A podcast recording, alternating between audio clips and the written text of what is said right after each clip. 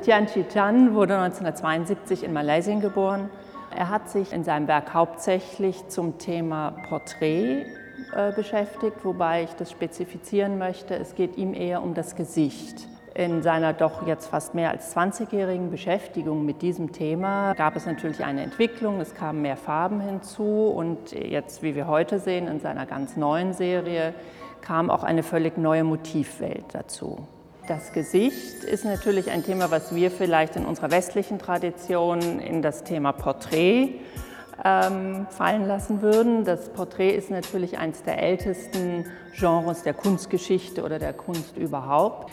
Er beschäftigt sich, was vielleicht im ersten Moment an seinen Arbeiten nicht ganz sichtbar war, sehr mit der Renaissance. Hier möchte ich Piero della Francesca nennen, der ja sehr ungewöhnliche Porträts für seine damalige Zeit geschaffen hat, die sehr reduziert waren. Und ich denke, das ist auch das Thema, das Gianchi äh, daran äh, interessiert.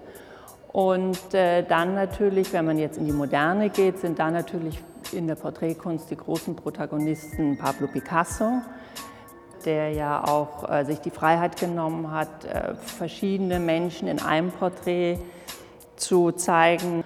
Dann ein anderer Künstler, der ihm wichtig ist oder der ihn sehr beeinflusst hat, ist natürlich Francis Bacon. Natürlich schon sehr viel mehr die Auflösung, die Verzerrung, die Fragmentierung und dann aber auch wieder die Verdichtung im Bild.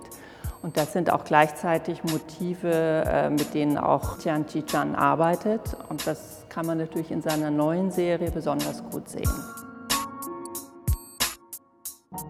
Ich mag das Skizzenhafte in, in der Malerei und dass jeder Kind skizzen kann. Die Phänomen interessiert mich sehr, weil das ist der Ursprung von vielen Dingen. Punkte, Punkte, Striche, Striche.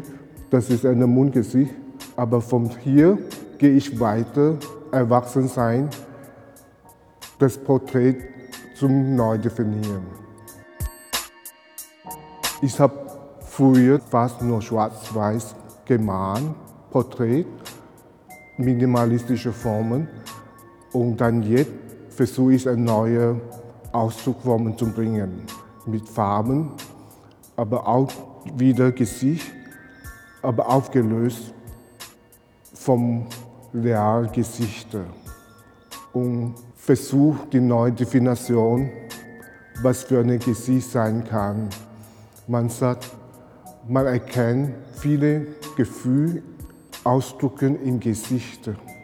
Man sieht diese einfache Gesicht, Punkte, Striche, Striche, aber gleichzeitig eine hochkomplizierte Gesichter, die, die Wiederholung die vielleicht ein bisschen Verzweiflung, aber gleichzeitig viele Augen, die man auf viele Perspektiven sieht und wie man ein Gesicht neu interpretieren kann, dass, dass viele Wahrnehmungen hineininterpretieren, aber auch hinaus zum Definieren.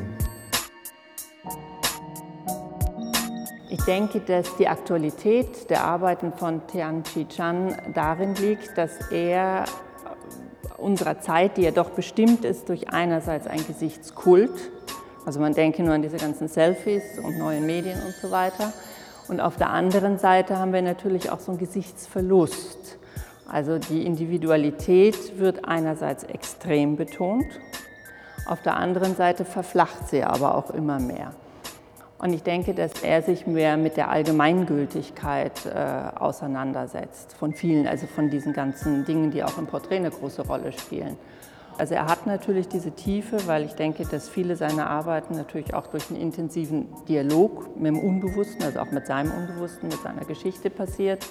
Und auf der anderen Seite versucht er es doch immer wieder auf eine Ebene zu heben, die eben allgemeingültiger ist, die für viele Dinge stehen kann, aber nicht nur für einen Menschen, den er versucht zu porträtieren.